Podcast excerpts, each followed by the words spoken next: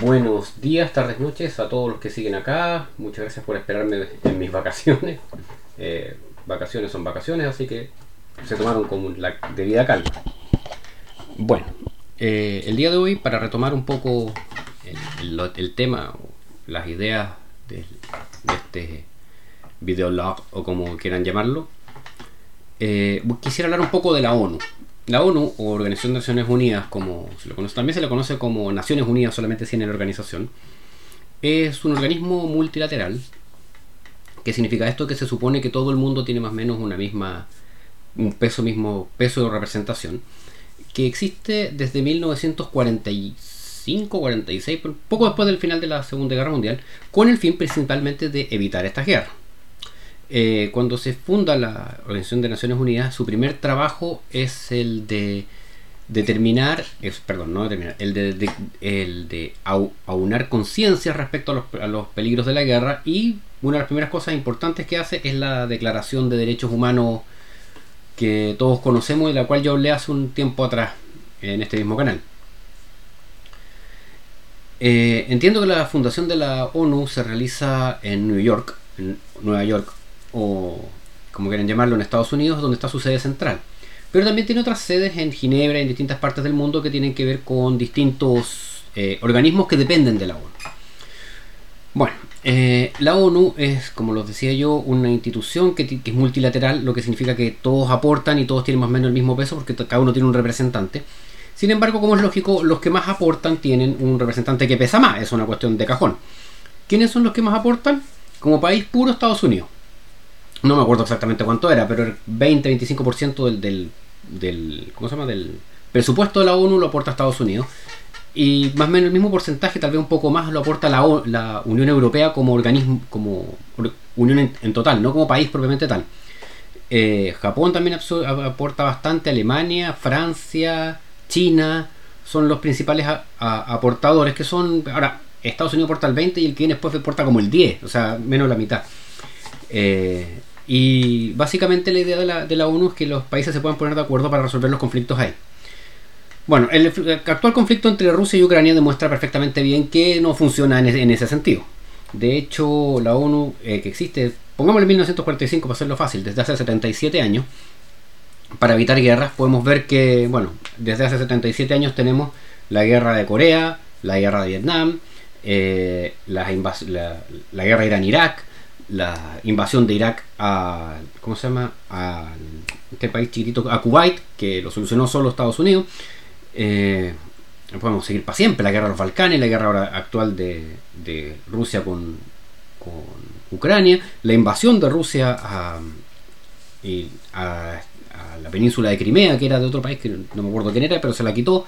Y así sucesivamente podemos ver que en este tema de las guerras la verdad es que pinta bien poco.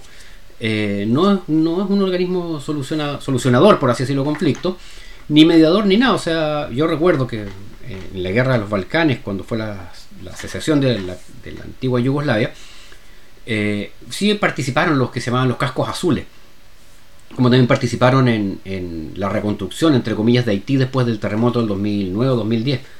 Pero su peso es muy, muy bajo, porque además son soldados de otros países, de distintos países que se juntan a pelear como soldados como entre las Naciones Unidas, que tampoco pelean, sino que hacen como una, una fuerza de control, por así decirlo, de los que están en guerra.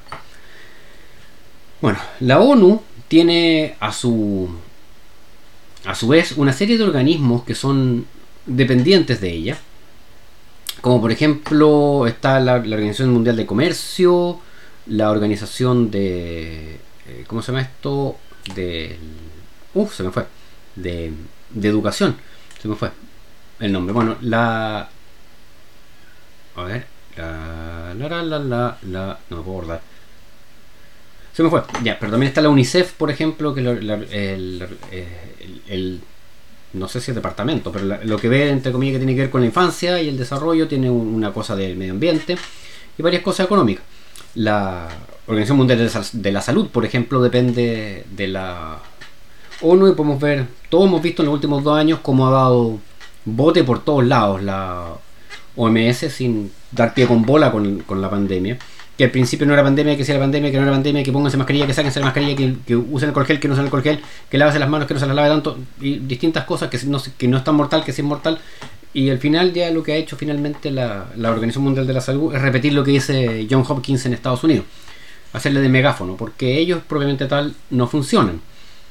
No me puedo acordar cómo se llama esta, la UNESCO, es la que tiene que ver con la educación y la cultura, que a final de cuentas es un organismo que dice este es un lugar patrimonial y este no, y sería, porque tampoco es que, que trabaje mucho con, eh, con recursos o algo por el estilo.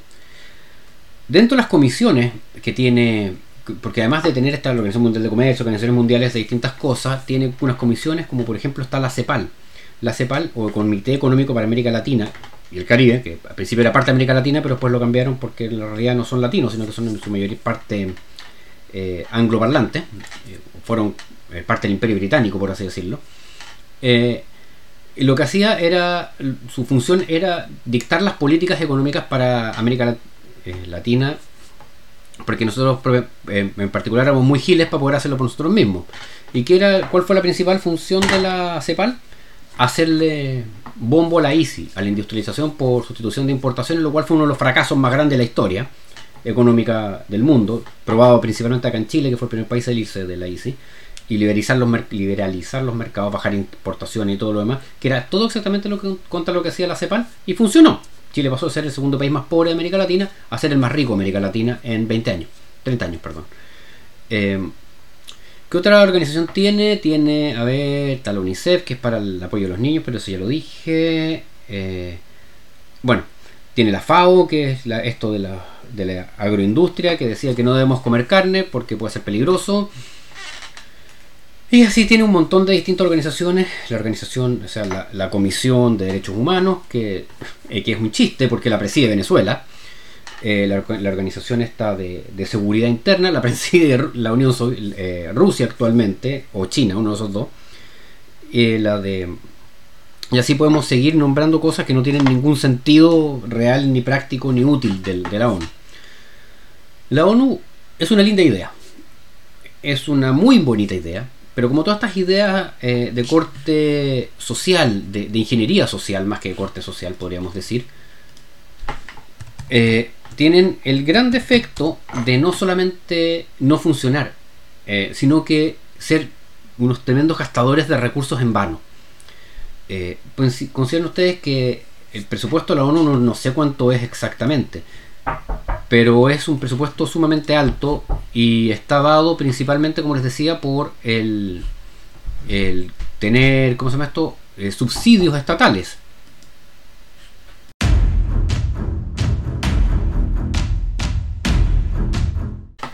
Volví, eh, hice una pausa momentánea para buscar cuánto era el presupuesto de la ONU y no, está el presupuesto 2022, pero el presupuesto 2021 es de 3.231 millones de dólares. Em, es el presupuesto de funcionamiento, es el presupuesto de burocracia de la ONU. El resto son extras. Eh, es una barbaridad, sobre todo cuando el, director, el jefe de la UNICEF salió diciéndole a Elon Musk que con 5 mil millones de dólares se, solucionaban los problemas de pobreza en el mundo. Tres quintos de ese presupuesto se lo gastan en burocracia. Es absurdo. Bueno, estos organismos, como les decía yo hace un momento, son una buena idea, son una linda idea, pero no funcionan. ¿Por qué no funcionan? Porque la naturaleza humana hace que no, no funcionan. Les recuerdo un libro que se llama La acción humana de Ludwig von Mises, se los recomendé hace un tiempo atrás, no sé si les dejé el link, pero hoy día se los voy a dejar abajo. Es un librazo que se trata principalmente de por cómo tomamos este tipo de decisiones las personas y por qué estos organismos burocráticos de, corte, no, me refiero al Partido Socialista, pero sí de corte socialista, en el, en el concepto de socializar algo como un, como un conjunto de cosas y no en, centrado en el individuo, no funcionan. No han funcionado nunca ni van a funcionar jamás. ¿Ok? Eh, bueno, la ONU tiene entonces a su haber eh, no haber impedido nunca una guerra, haber dado jugo en forma espantosa con todas las pandemias que se le han cruzado, no haber disminuido un ápice la, la, pobreza en el mundo, ni la desnutrición, ni nada. ¿Para qué sirve? Yo me lo pregunto súper en serio, encuentro que no sirve para nada.